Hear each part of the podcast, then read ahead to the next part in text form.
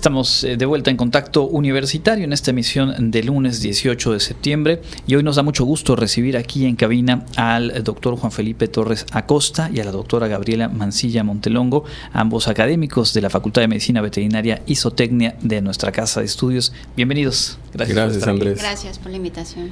Y vamos a platicar, a conocer, por ahora sí que los entretelones de un libro que ya está a unos cuantos días de presentarse y evidentemente la invitación es a que quienes nos escuchan y son estudiantes o profesionales del área puedan acercarse, pero vamos a aterrizarlo un poquito más para que quienes escuchan este informativo y no tenemos eh, ese conocimiento previo, pues podamos comprender también la naturaleza del trabajo. El libro se denomina Diagnóstico y Control Sustentable de Nematodos Gastrointestinales, Cenovinos y Caprina en la era de la resistencia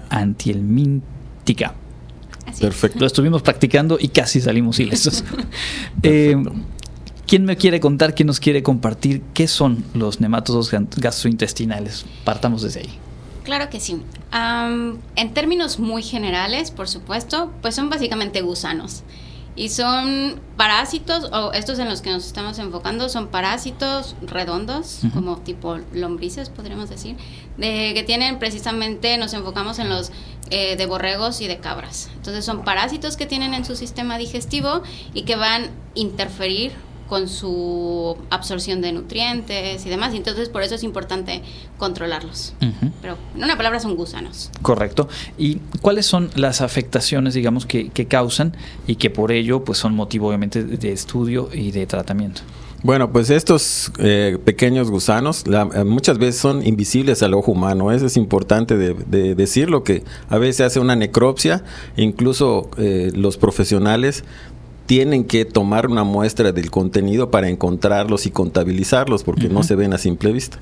Pero están ahí y están afectando precisamente como no puede absorber bien los nutrientes, los animales quedan anémicos, no ganan el peso que uno esperaría que ganaran, incluso pues causan diarreas y pueden llegar a ocasionar la muerte en algunos animales que tengan muchos parásitos.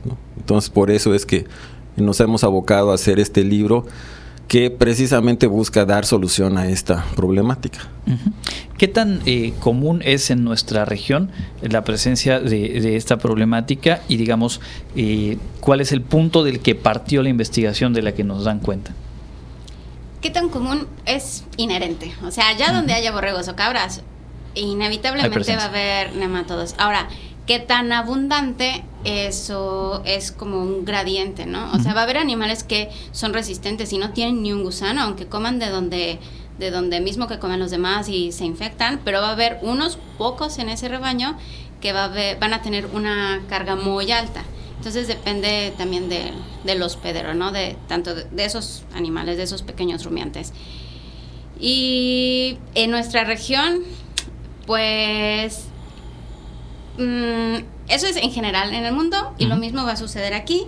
Obviamente aquí están acoplados al trópico, tanto los animales como los parásitos. Entonces, pues ahí establecen las interacciones y que hay que eh, pues hacer uso o aprovechar, por ejemplo, los pros y los contras que, tenemos a favor por nuestro clima. Eh, doctor Juan Felipe, eh, ¿cómo se desarrolló el trabajo científico del que da cuenta este libro que se presenta el próximo lunes? Bueno, Andrés, pues es una larga historia ya. Este, pues más o menos estamos hablando de los 87, una cosa así, en que empezamos a encontrarnos con este tipo de problemas, porque encontramos como éramos todavía estudiantes, eh, algunos de nosotros, un, un, elemento que desconocíamos que eran estos parásitos, empezamos a buscar en la literatura la información, se encuentra algo de la información, pero toda esa información venía de Estados Unidos, de Inglaterra, de Australia, ¿no? Y obviamente en el transcurso del tiempo y enfrentando la situación con todos los productores que ha habido contacto, fuimos generando información local, de muchísimos estudiantes, muchísimos colegas que han dedicado su tiempo, esfuerzo en generar información para la región, para el sureste de México, para la península de Yucatán. Y pues ya sabemos qué para estos son, cuándo están ahí, qué animales pudieran estar más afectados, todas esas condiciones que nos permiten dar soluciones más precisas para nuestra región. Es decir, que es un trabajo amplio, de, larga historia en realidad, hablamos de, del 87 a la fecha, y em, preguntar qué tanto o qué otros recursos didácticos, científicos habían antes de este libro que ahora se va a poner a circular, porque a final de cuentas cuando hablamos de la producción editorial de una universidad como la nuestra, también es bueno ubicarla y situarla en eso. Hay un, eh, una suma de información que se pone al alcance de todas y todos los profesionales, estudiantes en, en el área, en este caso, de la medicina veterinaria y zootecnia. ¿Qué había antes? Pues, como mencionaba el doctor Felipe, eh, habían los artículos de referencia que ni siquiera coinciden con nuestro clima ni con nuestras condiciones. Ya más de aquí, pues era a lo mejor las ferias en Ishmaquil, que es de productores, entonces los mismos investigadores pues tratan de llevar ese, esa información, exacto, esa información con ellos, pero pues ahí está un poco limitado a quienes van a la feria, ¿no? O eh, organizan estas como campañas o cursos que tenían y se iban en los veranos a por, por ejemplo, aquí en la región, en, la península, pues iban por los, en los veranos y hacían diagnóstico de, mm, pues de la presencia de los parásitos y de cómo controlarlos. Entonces era como muy personalizado esos, esos eh, ese acceso a la información o, trípticos hacían, pero era todo muy directo, ¿no? Claro. Entonces aprovechamos ahora que además eh, ya está todo conjunto en un libro, que no solo obviamente es de la península, sino en general nacional y además es digital. Y ahora ya todo el mundo tiene un teléfono, entonces em, pues es como una super oportunidad este nuevo formato, ¿no? De acceso que lo ha sido y, lo hemos ido constatando con el paso del tiempo, eh, la velocidad de dispersión de la información a nivel científico y una apuesta interesante obviamente de la casa editorial Wadi de un tiempo atrás estar también generando estos materiales bajo este eh, soporte y con ello pues obviamente ampliar su alcance.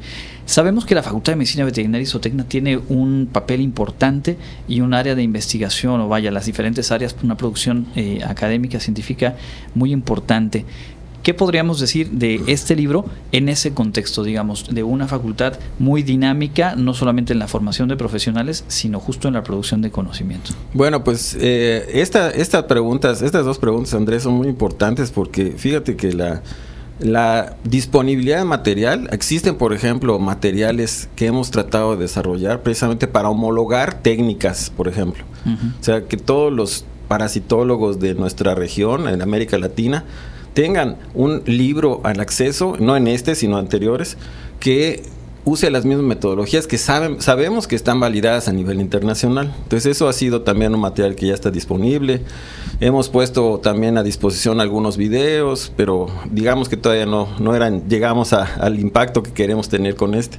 Y pues lo que hemos hecho de investigación parte de muchas este, partes, o sea, muchos elementos, ¿no? Por ejemplo, qué parásitos hay, qué animales son afectados en ovinos, en caprinos, qué diferentes sistemas de producción tienen más problemas, cuáles menos. También, obviamente, eh, estamos en una, una cosa que dice el título, la resistencia antihelmíntica, ¿sí? Y eso es precisamente el corazón de esta obra porque no es un libro más de cómo controlar nematodos, sino controlarlo en granjas donde ya no funcionan bien los desparasitantes, porque ya hay resistencia. Las poblaciones ya no mueren con esos antihelmínticos como solía ocurrir hace tres décadas o cuatro décadas. Hoy por hoy es más difícil, es mucho más difícil encontrar una granja que tenga parásitos que sí mueren a encontrar una, granja donde no mueren los parásitos con estos métodos. Claro. Entonces, en ese libro plasmamos una serie de elementos para decidir cómo usar bien los antihelmínticos en esas granjas. Todavía funcionan, pero ahí dice cómo usarlos correctamente para que funcionen mejor.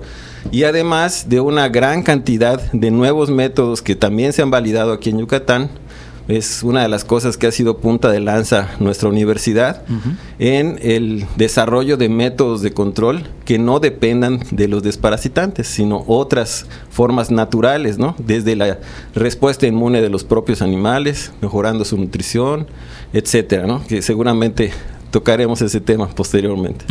Claro, y que justo sobre esos dos conceptos iban las siguientes preguntas, la resistencia a la que ya hace referencia el tutor Juan Felipe y obviamente que se habla de un control sustentable de, estos nematodos. En ese sentido, ¿cuáles serían algunas de las alternativas, algunas de las herramientas que se plasman en este libro, doctora? Bueno, como la idea de la sustentabilidad es utilizar los recursos que tenemos a la mano, por supuesto, y, por ejemplo, aprovechar los desechos de una industria, para eh, en otra, pues precisamente una de las formas es esta, ¿no? Por ejemplo, eh, hemos estudiado que hay materiales que tienen esas sustancias que limitan el ciclo de vida de los parásitos. Entonces, al momento de comer los animales, pues van a bajar su carga, que es un control. O sea, no es un no es una droga antihelmíntica, sino va a bajar para que los animales puedan eh, pues superar ese umbral en que presentan enfermedad, pero les ayudan a controlarlos. Y entonces, por ejemplo, está el uso de los desechos de industria de café. Y entonces, pues las hojas, las vainas, lo que sobra, principalmente las hojas, que es lo que van a comer los animales, o el uso de las plantas que están ahí mismo en la selva baja, donde mucha de la producción, o sea, no solo están estabulados los animales, sino también salen a pastorear. Entonces, plantas de las mismas que comen habitualmente también les ayudan a controlar porque tienen compuestos que sirven para, para eso. O simplemente mm, eh, monitoreando cómo es la, la, salud de estos animales. No a todos van a necesitar, porque hay otro concepto que se llama resiliencia, que van a ser animales que están parasitados, pero su salud es, está tan bien que no requieren ser desparasitados y no tienen problemas en su salud. O sea, como que se ven bien por fuera, aunque tengan parásitos por dentro. Entonces no van a necesitar de ese tratamiento. Entonces esa es otra forma de sustentabilidad, ¿no? Aprovechar lo que se tiene a la mano. Y que me imagino que un poco el reto, perdón, adelante. Ay, no, no, no. Eh, bueno, el uso, por ejemplo, también de hongos eh, que ya están en el mismo ambiente, bueno, se les dan em, esas como en forma, se hacen como galletas, se les dan y entonces los hongos comen los nematodos que ya están afuera. O sea, no solo van a ser métodos que están dentro de los animales, sino también el control fuera de ellos con el, en el manejo de las praderas. Interesante.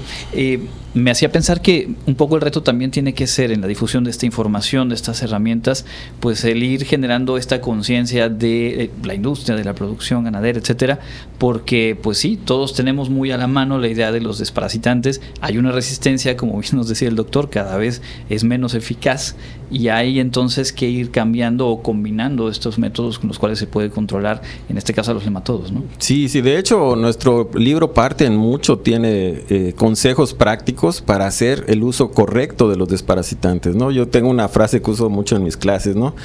Lo más fácil de hacer mal es lo que es fácil de hacer. siempre lo, como es fácil, lo haces mal, ¿no? Entonces, estos son procesos que eh, una de las cualidades que tiene el uso de las desparasitantes es que es un método fácil de hacer. Y eso pues implica que demos un montón de, aspectos técnicos para hacer cuidado con esto, cuidado con esto. ¿Por qué? Porque es lo que hemos visto que ocurre en muchos lugares que falla la técnica en esto, ¿no? Entonces sí nos hemos eh, abocado a encontrar esos puntos, ¿no? Y pues también nos, nos, nos interesa mucho resaltar eh, aspectos importantes como la raza de nuestros animales. O sea, los animales de Yucatán tienen una cualidad de resistencia impresionante que hemos comprobado y publicado. Y pues desafortunadamente no siempre la gente, o sea, hay mucha gente que prefiere animales de otras regiones, de otras razas. Entonces aquí se, subraya mucho la importancia de rescatar y de seguir teniendo este tipo de animales. ¿no? Igual la, calidad de la, vegetación de nuestra región, o sea, una serie de elementos que nos permitirían tener la posibilidad de ser un control sustentable de estos parásitos en los animales que realmente lo necesitan. ¿no? Claro. Pues qué interesante. Yo estoy seguro que para quienes nos escuchan y son eh, expertos, son profesionales en este ámbito, han tomado nota de este recurso que está ya muy próximo a presentarse y que a partir de ahí, pues obviamente el poder sacar provecho de todo el trabajo que ustedes han reunido, sistematizado, documentado. Esto se presenta el próximo lunes. ¿En dónde, a qué hora y a partir de ahí, digamos, de qué manera tener acceso? Eh, vamos a estar de forma presencial en la Facultad de Medicina Veterinaria y Zootecnia a la una de la tarde. Esto en el marco de la Semana Cultural del campus de la facultad.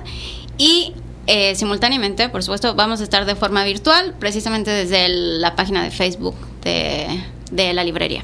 Correcto. En la, página de Facebook de Librería Universitaria para quienes no puedan asistir y quienes sí tengan esa posibilidad a la una de la tarde el próximo lunes allá en el campus de eh, eh, Medicina Veterinaria y Zootecnia, bueno, de Ciencias Biológicas y Agropecuarias como, como tal.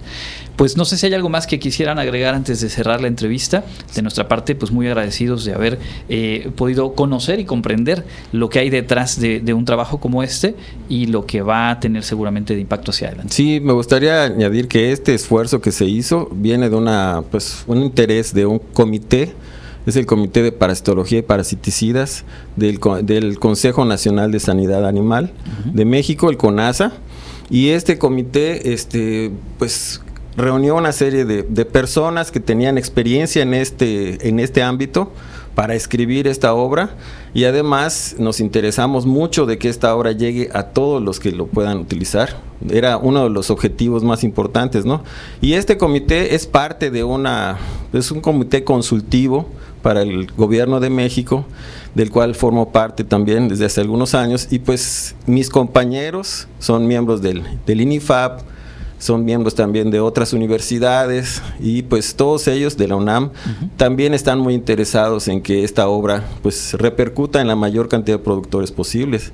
Y creo que es algo bueno que muchas veces no se toma en cuenta ¿no? en el, el interés de altruismo de todas esas personas pues más que justo reconocerlo y pues enhorabuena por este trabajo. Estaremos por ahí compartiendo eh, la información el próximo lunes y bueno, ya nos eh, eh, ya tenemos ahí el dato a través del Facebook de la librería Wadi, pues pueden seguirlo quienes nos escuchan desde cualquier punto del mundo, literalmente. Muchísimas gracias, doctores. Muchas gracias. Gracias. Son los doctores Juan Felipe Torres Acosta y la doctora Gabriela Manzanilla Montelongo platicando con nosotros. Juan Felipe Torres Acosta, no sé, creo que me brinqué por ahí una, una disculpa. Y pues la invitación ahí queda pues para la presentación de este libro el próximo 25 de septiembre. Vamos a hacer una pausa, tenemos mucha más información al volver.